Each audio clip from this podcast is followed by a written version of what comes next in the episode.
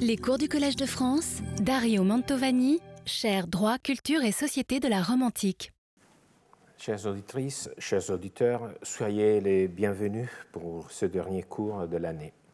Avant de dresser le bilan du voyage dans lequel nous a entraîné notre réflexion sur l'équité et l'histoire romaine du désir de justice, il est nécessaire d'éviter un dernier écueil de faire face à une difficulté apparemment inextricable qui constitue à mon sens l'obstacle principal dans la compréhension de l'équitas romaine, à savoir son rapport avec l'épiéikeia grecque. Cette difficulté prend corps en trois mouvements qui sont intéressants en eux-mêmes, aussi pour voir comment se forme un problème d'interprétation. Donc, pas seulement en eux-mêmes pour le fond, mais aussi parce que ça montre comment un problème d'interprétation surgit. Premier mouvement. Nous disposons de deux textes d'Aristote, de l'éthique, à Nicomaque et de la rhétorique, où l'épiaikeia est présenté de façon très développée, est une définition anédonnée. Ces deux textes présentent l'épiaikeia comme l'adaptation de la règle générale au cas concret. Nous y reviendrons plus en détail, mais pour l'instant, il suffit de reprendre brièvement euh, les mots d'Aristote dans l'éthique à Nicomaque. Chaque fois, dit-il, que la loi se prononce en termes généraux et que survient un cas qui ne rentre pas immédiatement dans la règle générale, il est alors normal, dans la limite du détail que laissent de côté les législateurs, que le juge corrige les défauts, c'est-à-dire par une décision qui s'adapte autant que possible à l'affaire traitée. C'est cela justement l'épiaikeia. Souvent de nos jours, l'épiaikeia, cette opération d'adaptation de la règle générale au cas concret, est qualifiée de justice au cas par cas. Si cette locution est assez répandue, en revanche, le mot epiaikeia ne semble pas être immédiatement traduisible par un seul terme, français, ni en italien ou dans une autre langue moderne. On parle à ces propos d'un intraductible, un de ces mots qui ne trouve pas d'équivalent satisfaisant dans une autre langue. Deuxième mouvement.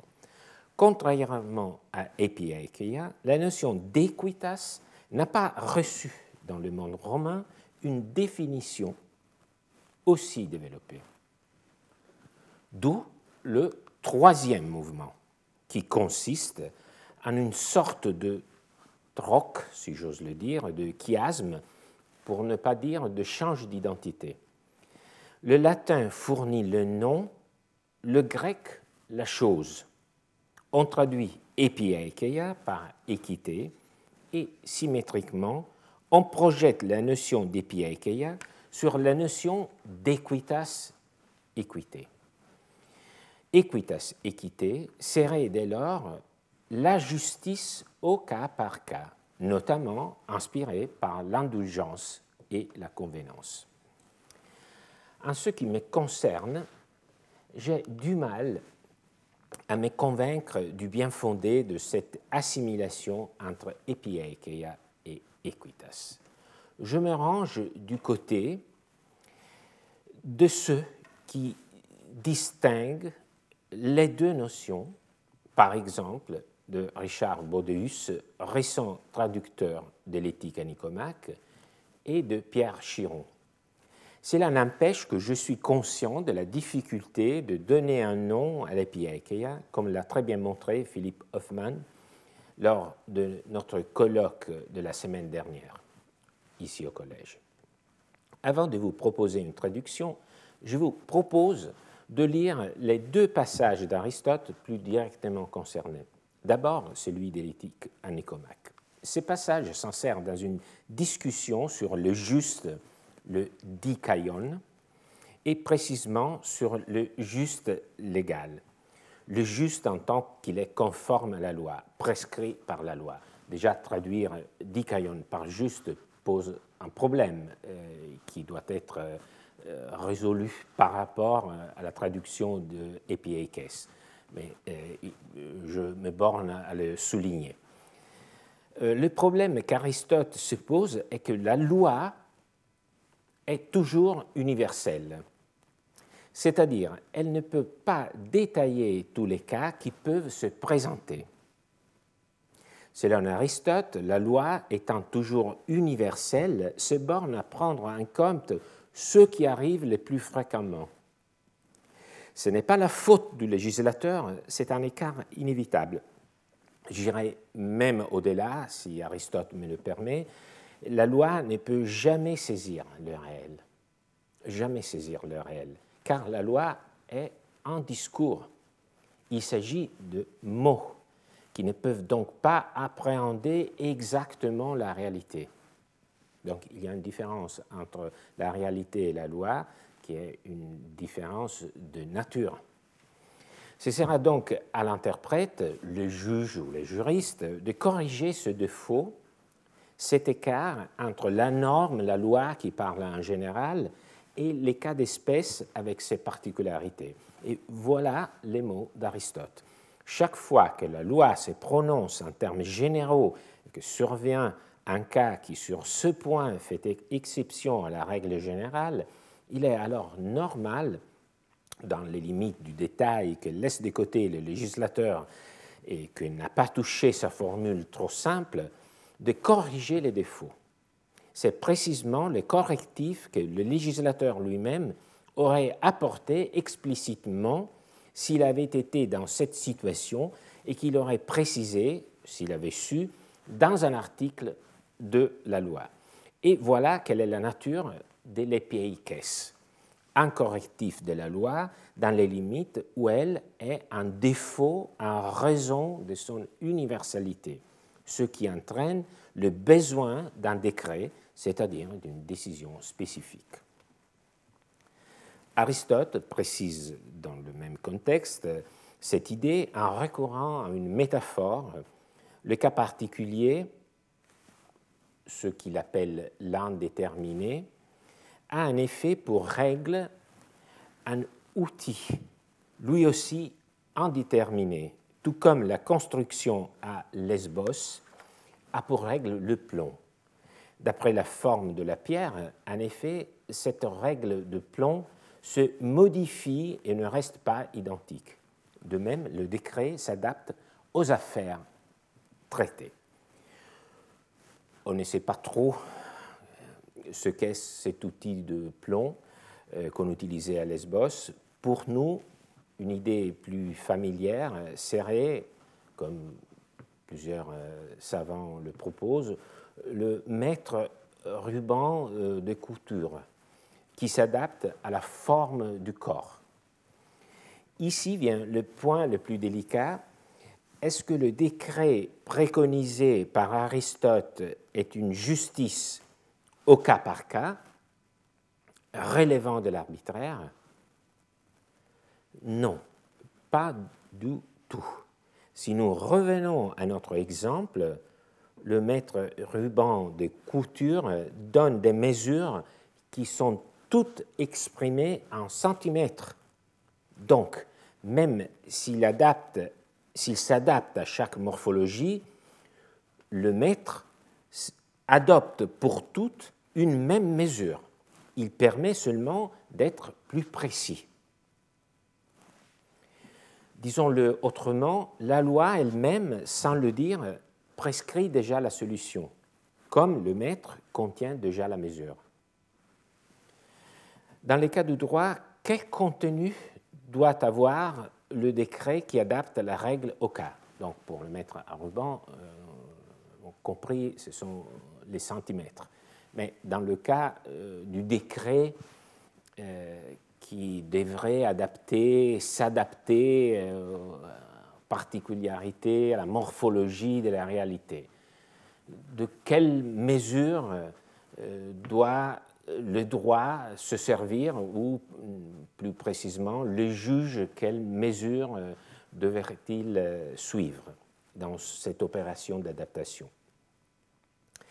C'est encore Aristote qui le détaille, c'est précisément le correctif que le législateur lui-même aurait apporté explicitement s'il avait été dans cette situation et qu'il aurait précisé, s'il avait su, dans un article de loi. Cela revient à dire que la solution se trouve déjà dans la loi elle-même. La solution se retrouve déjà dans la loi elle-même. Ou en tout cas, cette solution découle de la même logique de la loi, du principe qui l'inspire. C'est une solution cohérente avec l'intention de la loi et du législateur. L'épieikeia n'est donc pas un critère de décision. Ça, c'est le point fondamental. Ce n'est pas un critère de décision, l'épieikeia, car les critères sont déjà dans la loi, ou ils sont cohérents avec la loi. Pratiquer l'épieikeia consiste donc en une opération de correction, d'adaptation de la règle trop générale au cas singulier, sans pourtant trahir la volonté de la loi elle-même.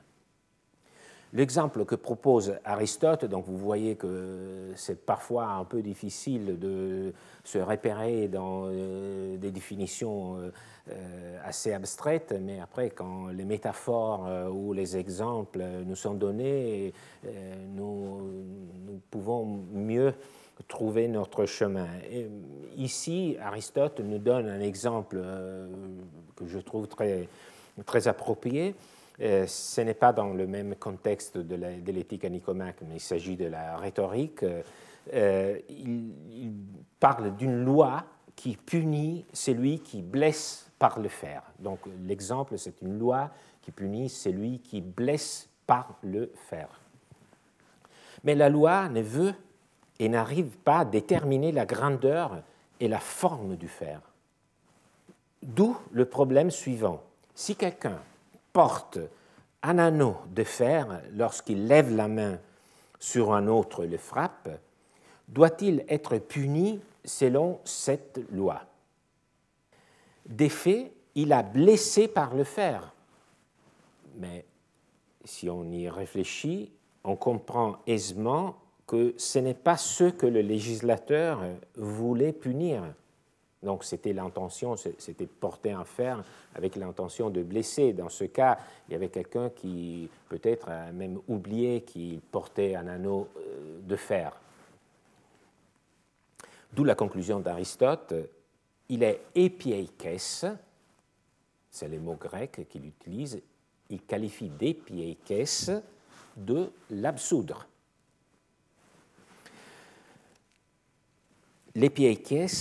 Le plus adéquat est donc une solution qui trouve son fondement dans la loi même. Nous pouvons maintenant essayer une traduction qui ne sera pas une traduction euh, ponctuelle ni précise, mais espérons-le la plus adéquate.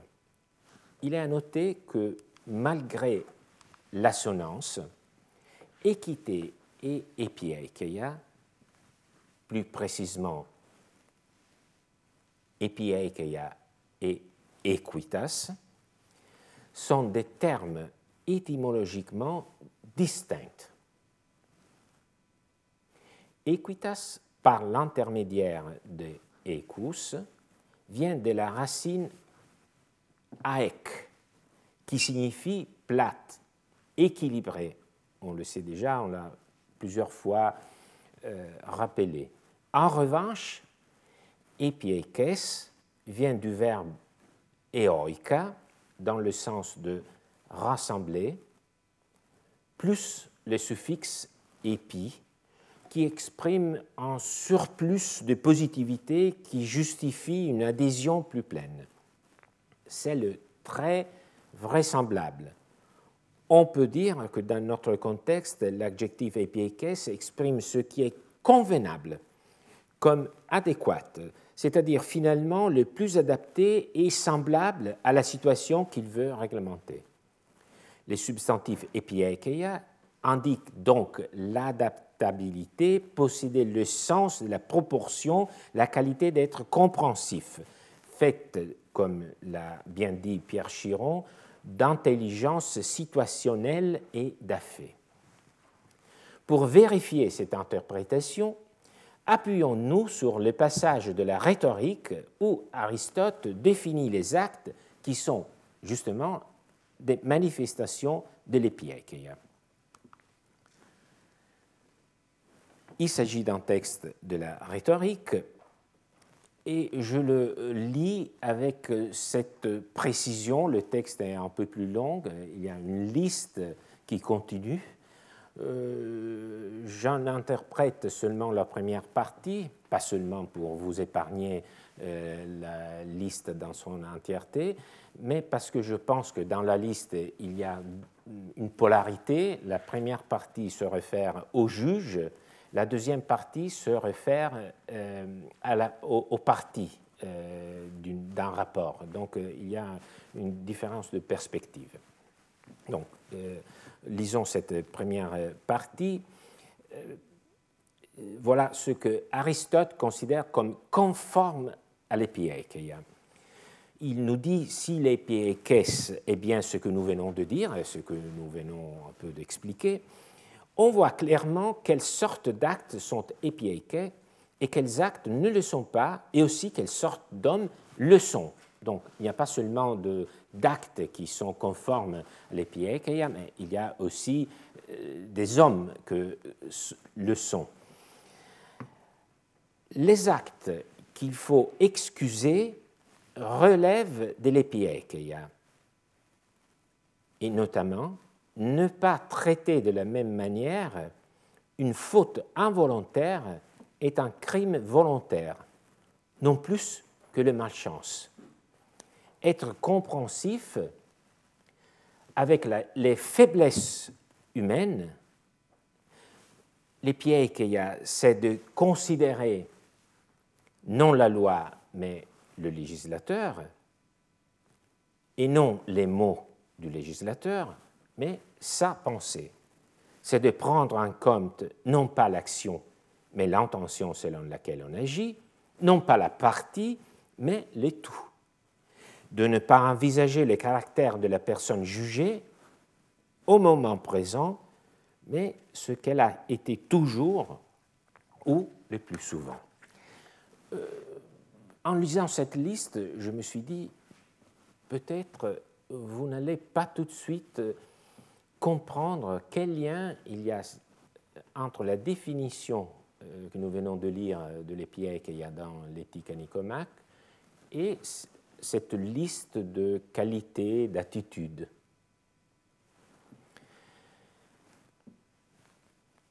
D'abord, la première réflexion à faire, c'est qu'il y a un fil rouge qui parcourt euh, cette liste, qui lie toutes ces attitudes. Il s'agit toujours de l'ouverture d'esprit. Il s'agit d'attitudes qui sont caractérisées par une indulgence qui n'est pas lâcheté, mais compréhension. C'est tout comprendre par exemple, c'est ne pas isoler une partie, mais considérer le tout. Euh, il ne faut pas considérer euh, le prévenu seulement pour ce qu'il a fait une fois, mais il faut considérer toute sa vie. C'est aussi euh, une attitude à la distinction il ne faut pas traiter de la même manière des crimes et des fautes.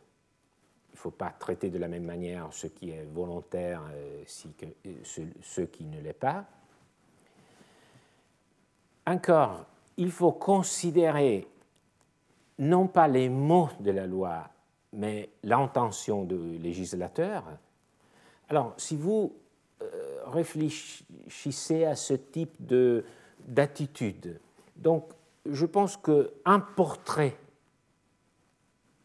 vous vient à l'esprit de quelqu'un qui a un esprit ouvert, équilibré, qui est capable de saisir la réalité dans sa totalité, donc euh, qui, dans son interprétation, ne va pas cacher certains euh, côtés de l'affaire ou de la loi, mais il va donner une interprétation des faits ou de, la loi euh, qui est complète. Et je pense que c'est une personne,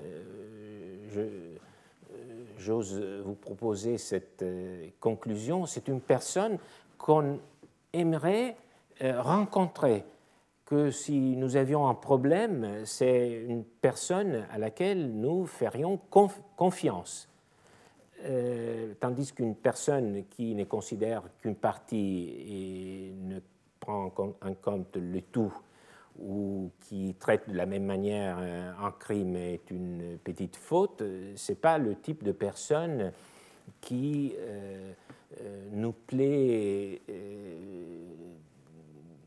le, plus. Donc, euh, je pense qu'on euh, on commence à comprendre euh, pourquoi ce type de personne, cette figure, est proposée par Aristote pour expliquer l'opération de l'adéquation de la loi au cas d'espèce. Et donc, pour progresser encore, je vous propose de distinguer entre l'équité et l'épiaikeia en disant que l'épiaikeia n'est qu'une directive d'interprétation euh, de la loi, c'est une attitude face à la loi de l'interprète, tandis que l'équitas, c'est un critère de décision et donc, comme la loi est par excellence un critère de décision, la loi nous donne les paramètres pour trancher. Donc vous voyez que l'équité est plutôt semblable à la loi par sa nature, il s'agit des critères de décision, tandis que l'épiaikeia n'est que l'expression d'un certain nombre de directive d'interprétation de la loi. Donc il s'agit vraiment de deux euh, notions qui sont, euh, qui sont complètement euh, différentes. Je crois en avoir dit suffisamment sur ces points, sur ce dernier écueil, comme je l'avais nommé. Je me contente d'ajouter que la difficulté de comprendre l'équité dépend aussi d'un changement de fond, c'est-à-dire le fait que, euh, on, a tendance souvent à euh, identifier euh, l'équité avec les pieds qu'il y a. Cette tendance qui nous cache un peu la vraie signification de l'équité. Cela dépend non, seulement, de la difficulté d'interpréter les textes d'Aristote, mais euh, je, pense que ça dépend aussi d'un changement de fond. Euh, les droits contemporains est un droit écrit. Donc, il a besoin de l'épieikeia. Il a besoin de cette opération d'adaptation de la règle générale au cas d'espèce. Les droits écrits a vraiment besoin de l'épièque. Les droits écrits est bien moins à l'aise avec une directive comme l'équitas, comme l'équité romaine, car l'équité romaine est elle-même normative. Donc, c'est presque une rivale.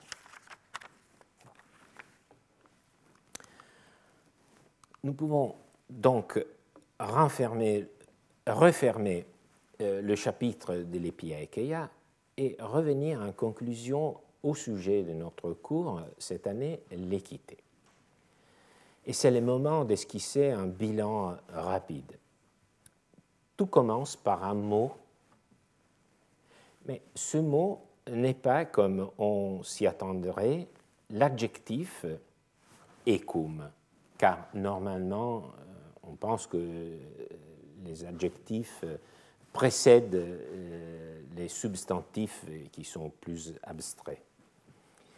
Mais dans notre documentation, cela ne veut pas dire qu'en latin, le mot, le substantif est précédé euh, l'adjectif, mais dans notre documentation, c'est euh, déjà le substantif equitas que nous rencontrons en premier si on le reconnaît dans aesesia, destinataire du gobelet, du pocolum, retrouvé à Vulci et qui est d'origine romaine.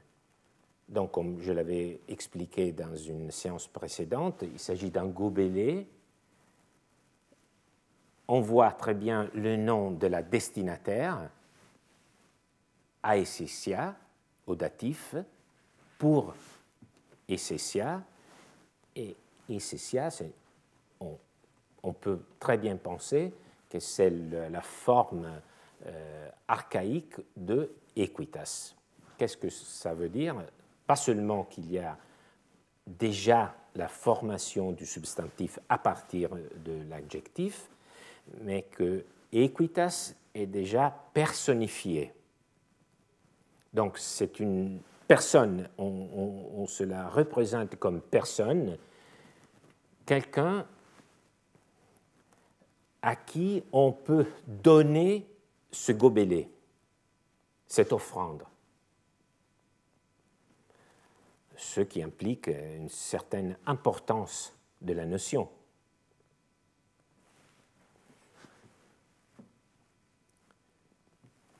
Quelle notion? Il y a deux grandes possibilités. Celle de lier equitas à la sphère de la justice ou à celle des poids et des mesures c'est une, alternative qui divise aussi les, savants. Et probablement, comme l'a montré John Scheid dans le colloque qui s'est tenu la semaine dernière, il ne faut pas séparer nettement les deux champs. Cette divinité, equitas avec majuscule, était pertinente pour les deux sphères. Il s'agit donc d'une notion qui regroupe tous ces composants, toutes ces composantes, les mesures, donc le commerce, parce que les mesures servent à, l'échange, et enfin l'administration de la justice. L'adjectif ecum est très présent dès qu'une littérature latine nous est parvenue. Donc, dans mon résumé, vous voyez aussi une sorte de progression chronologique. Donc après la première euh, occurrence d'équité, euh, nous regardons maintenant les témoignages un peu plus récents mais qui euh, commence avec le début de la littérature latine, donc 3e, euh, 2e siècle avant Jésus-Christ. Dans ce contexte, le terme ecum, parce que nous ne retrouvons à ce niveau chronologique que l'adjectif ecum, dans ce contexte, dans euh, ces occurrences, cet adjectif exploite les images mentales que nous venons de rappeler, notamment liées au poids et aux mesures. Et dans ces sources plus anciennes, Ecum intègre avant tout l'idée d'égalité des traitements. Elle fait référence aussi au rapport nécessaire entre l'obéissance aux normes et leur connaissance. Donc, il faut qu'il y ait un rapport euh, entre euh, l'imposition d'obéir à des normes et euh, la possibilité que nous avons de les connaître. Encore, je le répète, dans les sources latines du 3e, 2e siècle avant Jésus-Christ, dans Plaute, dans Terence, dans Caton, l'adjectif exprime le lien entre avantage et inconvénient, ce qui contient un principe plus profond, à savoir que dans une relation, personne ne doit tirer profit au détriment de l'autre. Il s'agit, comme vous le voyez, d'idées qui rentrent dans l'image mentale de symétrie dont la balance est le support. Et j'appellerai cette idée équité primordiale. Mais à un certain moment, probablement déjà au deuxième siècle avant Jésus-Christ, l'idée romaine d'Ecum s'enrichit au contact de la philosophie et surtout de la rhétorique grecque. C'est un phénomène qui se déroule dans l'ombre où le laisse le manque de sources, mais qui nous apparaît déjà accompli autour des années 80 dans deux manuels de rhétorique, l'un anonyme, l'autre du jeune Cicéron. Là, nous rencontrons ce qui me paraît l'aspect le plus important de l'équité. Si vous voulez, de euh, ma vision de l'équité. C'est-à-dire le fait qu'elle est insérée dans une anthropologie politique, une vision du monde. Les rhéteurs, mais aussi les philosophes et ensuite les juristes, partagent cette véritable anthropologie politique qu'ils appellent le droit de nature. C'est dans ce cadre que l'équité prend tout son sens, sans perdre son sens primordial. Donc il ne s'agit pas d'une transformation complète, les, images mentales, les idées euh, de fond sont maintenues, mais insérées dans cette vision plus large. Cette anthropologie veut qu'il y ait à l'origine des relations entre les êtres humains un noyau inné biologique.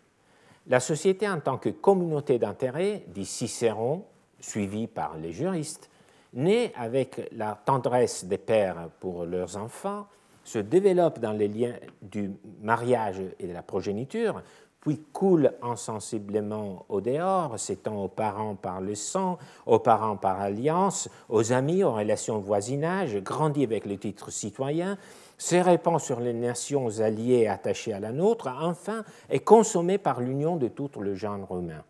Donc une vision euh, universelle de cette fresque anthropologique découle l'équité comprise en premier lieu, donc de cette fresque qui pourrait nous paraître un peu abstrait, découlent des principes très précis. En premier lieu, le droit à l'autodéfense, équité comme droit à l'autodéfense. Ensuite, devoir d'assistance mutuelle entre proches, également interdit de nuire à autrui. C'est dans ce cadre que se déploie en deuxième lieu l'instinct inné à la gratitude et à la vengeance, d'où vient notamment l'équité de la punition, mais aussi l'équité de la reconnaissance. Payer en retour le bénéfice. Et c'est là aussi jaillissant du besoin naturel de vérité que naît enfin l'équité comprise comme respect des engagements. C'est la vérité ou la fidesse, loyauté, respect des engagements. Cicéron lui-même distingue soigneusement ces trois principes. Vous voyez euh, cette citation, la mention du, traité sur les devoirs. Et vous avez aussi euh, vu que, euh, en deuxième lieu, il y a une reprise de la dikaiosune grecque euh, sous la forme de la justice rétributive que j'ai explicitée, mais aussi de la justice distributive qui fonctionne par ailleurs plutôt dans le droit public que dans le droit privé dont nous nous sommes occupés.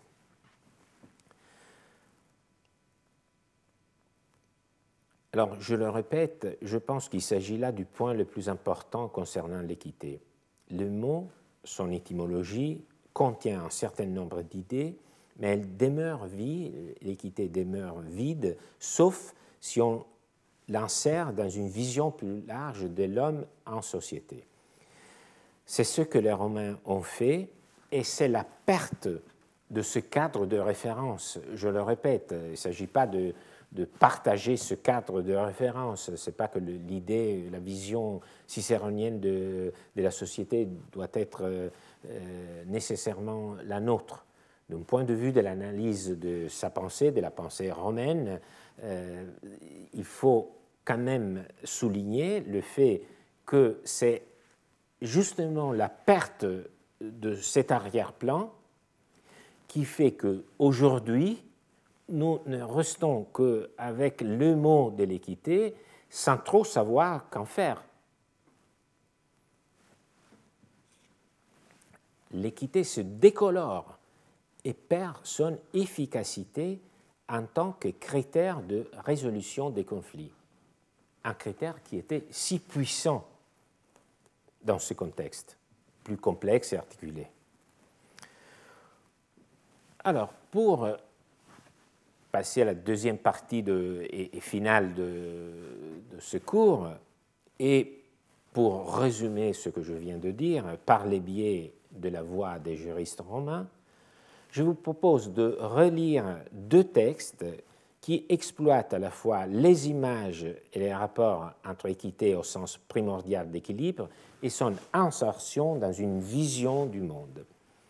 Et donc, ce sera avec la balance et le navire que nous nous saluerons. D'abord, l'image de la balance. Dans un texte que nous avons déjà rencontré lors d'une des séances précédentes. Il s'agit d'un texte de Modestin. Modestin, un juriste romain, c'est le dernier des grands juristes, euh, en dépit de son nom.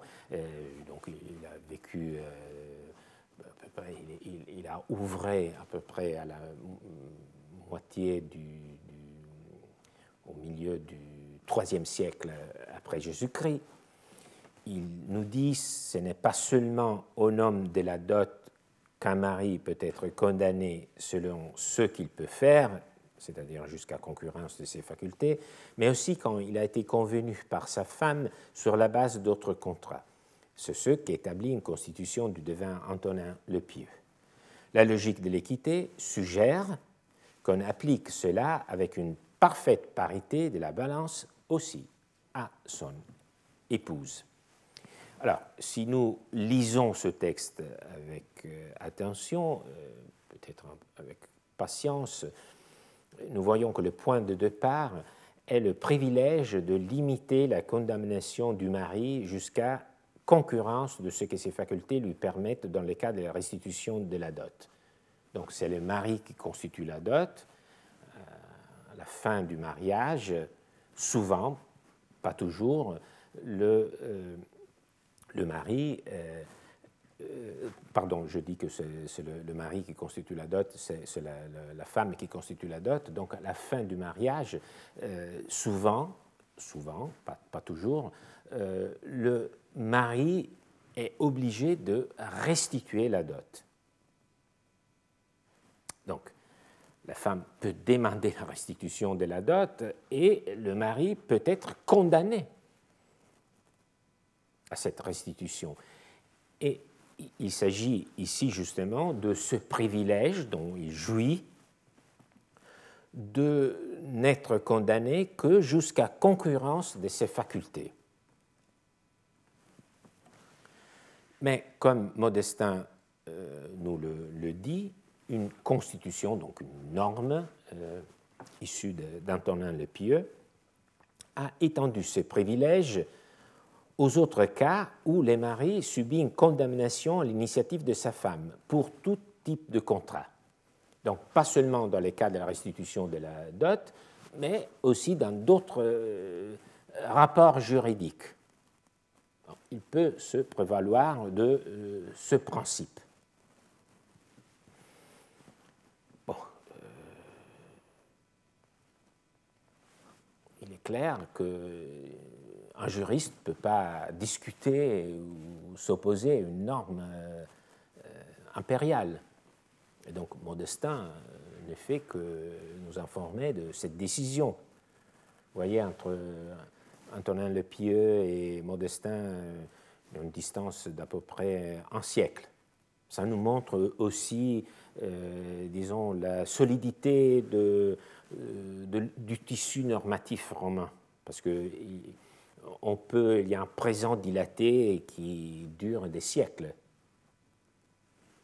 Le juriste Modestin discute d'une norme qui remonte à Antonin le Pieux. Donc cette norme euh, est en vigueur. Mais le juriste réussit néanmoins un coup de maître. Il accepte bien sûr le privilège accordé si largement au mari, mais il précise que l'équité veut que sa femme, symétriquement, en bénéficie elle aussi, dans la situation inverse. C'est-à-dire, si jamais son mari agit en justice contre elle pour une créance quelconque. Donc Modestin utilise ici l'idée de parité, d'équilibre, l'écume dans son acception la plus élémentaire et forte aussi, pour rééquilibrer la balance.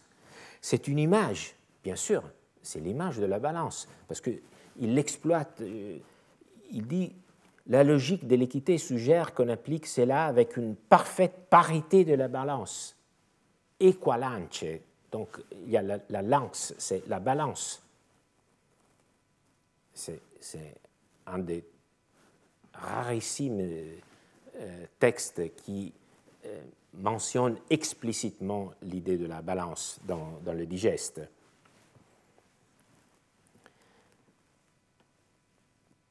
Donc, comme je le disais, c'est une image, mais c'est aussi un critère précis. C'est un critère de réciprocité et d'égalité des traitements.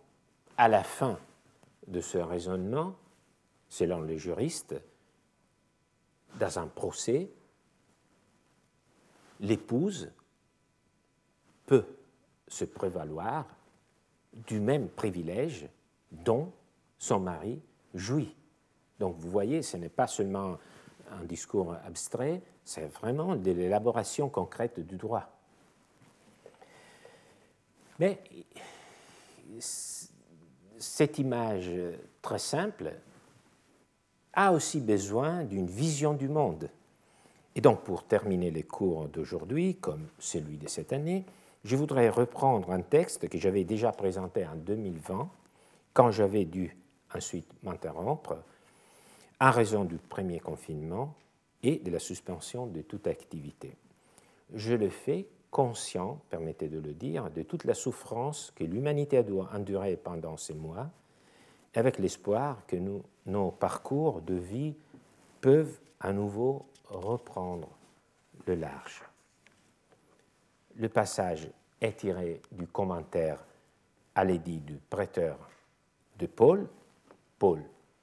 C'est un homme politique, un juriste prolifique, qui a probablement atteint la fonction de préfet de prétoire sous Elagabal ou Alexandre Sévère dans la première moitié du IIIe siècle de notre ère. Donc il est un peu plus ancien par rapport à Modestin, mais une génération peut-être, pas plus que ça. Le passage est tiré du commentaire à l'édit du prêteur et il s'inscrit plus précisément dans le contexte de l'action basée sur les contrats de louage. Il y a un droit romain, il faut le préciser, trois sortes de contrats de louage, celui des choses, celui d'un ouvrage et enfin le louage des gens de travail qui s'engagent au service de quelqu'un. Morphologie euh, euh, tripartite.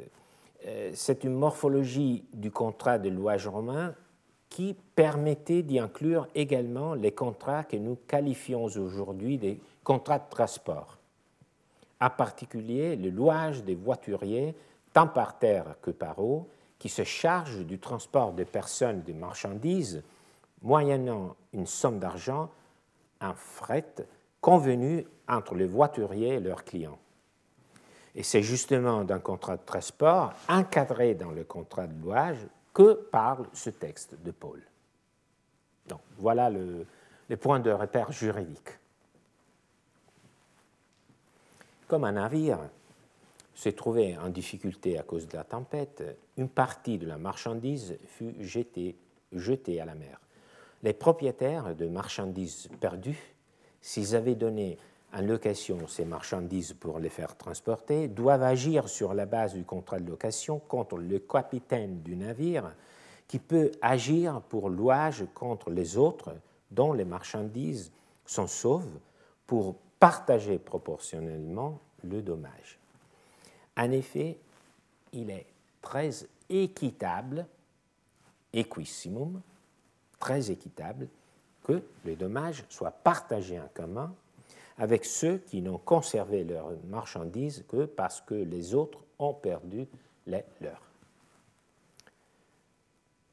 Donc, pour sortir de la tempête, un navire a été allégé d'une partie de sa cargaison. Les capitaines l'a jeté à la mer. On peut se figurer aisément ce qui se passe à l'arrivée au port. Les propriétaires de biens récupérés sont ravis et se préparent à les reprendre. Vous imaginez s'il faut toujours euh, euh, se mettre dans la même position. Si c'était nous, nous serions ravis, nous pouvons récupérer nos marchandises. Les propriétaires de biens jetés à l'eau, en revanche, sont furieux et demandent à être indemnisés. Donc qui a raison? Comment résoudre le conflit? Après tout, le capitaine agit pour le mieux face à un état de nécessité. Qui pourrait lui reprocher quelque chose? Et donc, comme le capitaine, le magister les protagonistes, il faut le faire entrer en scène. Les navires romains, comme nous le voyons, fourmillés de personnages divers, et c'est une fresque exceptionnelle qui nous les montre, découverte en 1865 dans la nécropole d'Ostie. Cette peinture représente le chargement de marchandises sur un bateau qui sert au transport fluvial. Ce bateau est appelé Isis Geminiana. On le lit à droite de l'embarcation. Euh, je ne sais pas. Oui. Euh, c'est peut-être c'est à gauche, mais donc on le lit quand même. Le bateau appartenait à un certain Geminus ou Geminius. Et voilà notre magister. Alors, je dis que le, bateau appartient à un certain Geminius parce, parce que le bateau s'appelle Geminiana, donc, euh, donc ça dérive de, de Geminus ou Geminius. Mais à bord, il y a le magister, Pharnaces. Il se trouve à la poupe. C'est le personnage qui a décidé de jeter à la mer une partie de la cargaison. Mais pour l'instant, nous voyons le, navire au port en train d'être chargé. Il y a Abascantus, un matelos, qui surveille un personnage, sans doute un de ceux qui chargent le navire, qui vide un sac de denrées. Vous voyez le, les mots res, chose, sur, sur les sacs. À la proue, un autre personnage assis près d'un modius sur lequel se trouve l'inscription Feki, j'ai terminé. Dans des ordres à deux chargeurs qui tiennent d'autres sacs de grains sur leurs épaules et remontent la passerelle. Alors, il s'agit de comprendre les rôles du magister dans cette affaire. Et les juristes dénouent le conflit d'une manière très élégante. En effet, dit-il, il est très équitable et cum que les dommages soient partagés en commun avec ceux qui n'ont conservé leurs marchandises que parce que les autres ont perdu les leurs. C'est là le cœur du problème et aussi sa solution. Entre la perte des uns et les gains des autres est établi un lien de causalité, d'interdépendance.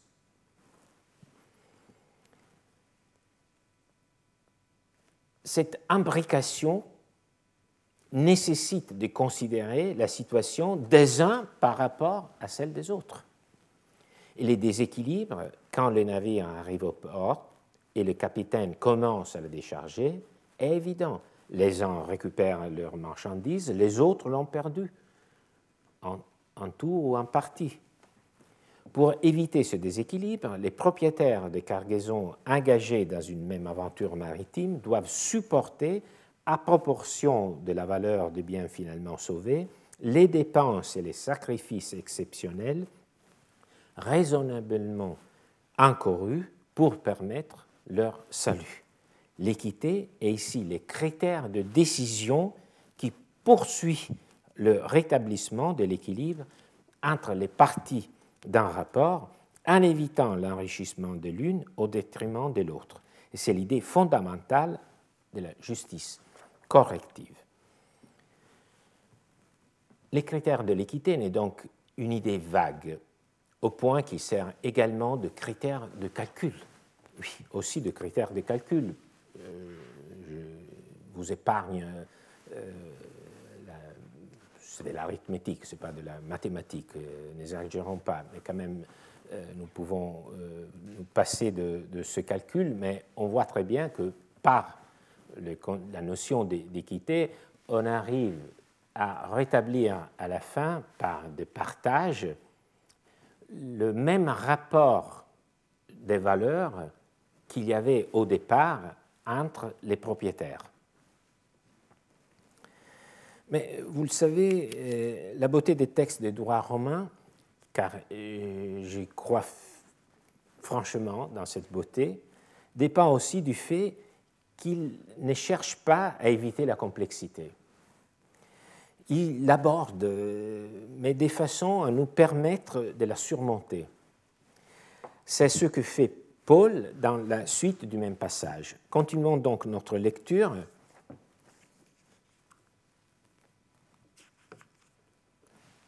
Plusieurs euh, marchands avaient chargé sur un vaisseau des marchandises de différentes espèces. Il y avait en outre sur ces vaisseaux plusieurs passagers, tant libres qu'esclaves. Une tempête considérable s'est élevée. On a été obligé de jeter quelques marchandises. On a posé à ces sujets les questions suivantes. Tous doivent-ils souffrir cette perte en commun, même ceux qui auraient mis sur le vaisseau des marchandises peu pesantes comme des pierreries, des perles et pour quelle part chacun devait-il contribuer? Doit-on payer pour les hommes libres? Quelle action aura-t-on dans tous ces cas? Alors, nous nous arrêtons ici, on va continuer, on va arriver très rapidement à la conclusion. Euh, pour ce qui concerne la première partie, on voit très bien que ce texte reprend exactement les cas d'espèce du départ, navigation, marchandises chargées par de nombreux propriétaires, tempête, euh, jet d'une partie de la marchandise, navire rentrant au port avec une partie seulement de la cargaison. La logique de fond, la solution du cas n'est plus remise en cause. Donc, c'est le même juriste qui parle, il ne va pas euh, renier sa propre solution. C'est la même solution. Il y a seulement une complexification. Et la solution de fond est que les propriétaires des biens sauvés doivent indemniser les autres. Ça, c'est clair. Mais c'est à partir de cela que quatre questions spécifiques sont posées, auxquelles les juristes, comme le texte, la mise en page vous le montre, est bien clair que les nombres n'étaient pas dans le texte latin,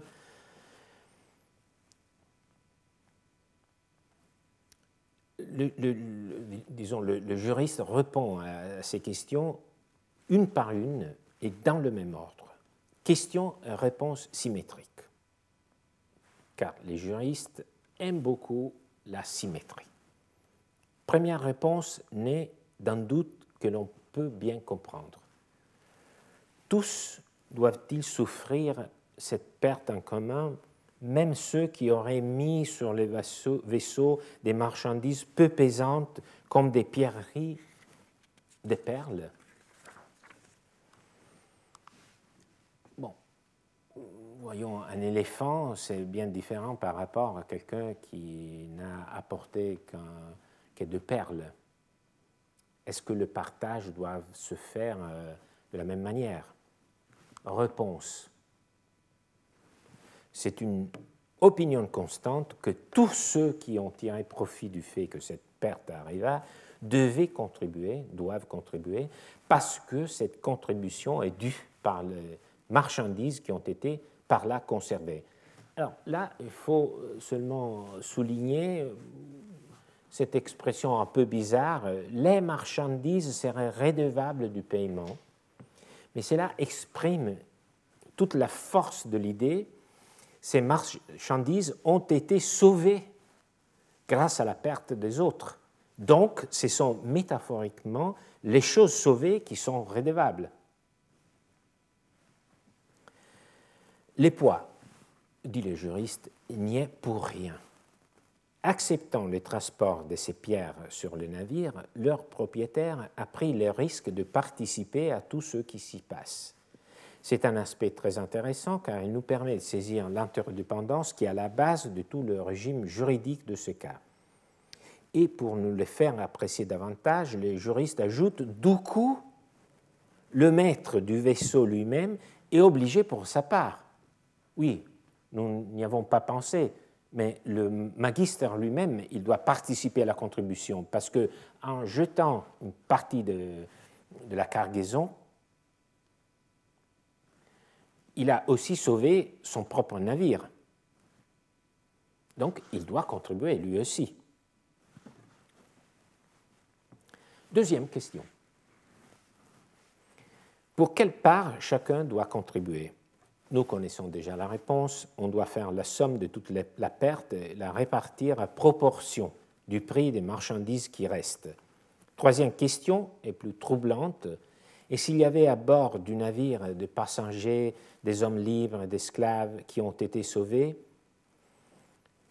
pour les esclaves, leurs propriétaires doivent payer en proportion de leur valeur, comme pour toute marchandise car les esclaves sont traités ici comme de la marchandise.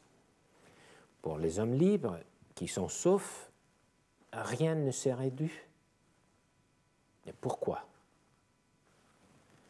C'est très simple, la liberté n'a pas de prix.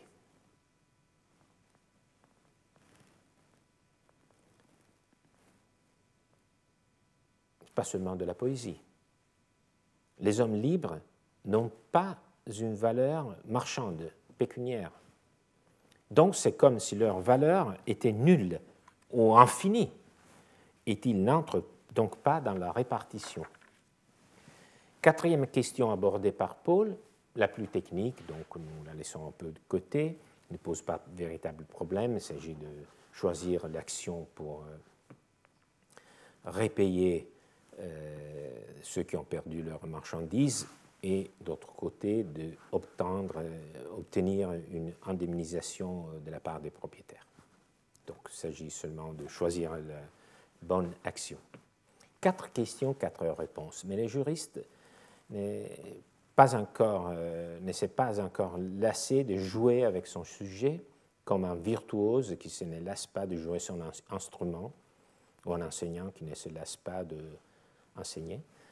On a demandé, nous dit-il, si on devait faire l'estimation des habits et des anneaux de chacun. C'est la question qu'on lui a posée. Et la réponse de Paul est qu'il faut faire l'estimation de tous ceux qui se trouvaient dans le vaisseau. C'est là nous le comprenons, car cette solution évite d'entrer dans des distinctions trop fines entre ce qui est personnel et ce qui fait partie des bagages. Vous vous rendez compte, euh, les, les querelles qui surgiraient si quelqu'un euh, pouvait euh, soutenir que certaines marchandises n'étaient pas vraiment des marchandises, mais qui étaient des biens à lui, disons de façon personnelle. Donc on paye pour tout ce que l'on a avec soi, même pour les anneaux, et ce n'est pas une bague euh, quelconque, c'est une bague du deuxième siècle dont le chaton représente une femme à la balance et au corps d'abondance. Donc, c'est l'équité, equitas. Et ce que j'aime bien de ce chaton, cette image, c'est qu'il n'y a pas seulement la balance, disons l'idée euh, primordiale de l'équité, mais il y a aussi les cornes d'abondance qui renvoient une vision du monde, aux effets de l'équité. Mais c'est la phrase finale qui retient toute notre attention. Le juriste dit que l'on ne tient pas compte des provisions que chacun a portées avec lui sur les navires pour les y consommer, comme les provisions de bouche d'autant plus que c'est la justification qu'il en donne, si ces provisions venaient à manquer pendant le voyage, chacun serait obligé de les mettre en commun. Si les provisions venaient à manquer, chacun serait obligé de les mettre en commun. C'est une justification frappante. On ne prend pas en compte les provisions justement parce que chacun serait obligé de partager les siens avec les autres passagers. Il y a une sorte de loi de la mer qui veut qu'on partage sa nourriture avec ses compagnons de voyage qui en sont dépourvus. Ce n'est pas de l'équité, c'est plus, c'est de la solidarité. Et les juristes en parlent ici car c'est les sauts de son raisonnement c'est un aspect qui met en valeur l'interdépendance de façon extrême. C'est même une interdépendance vitale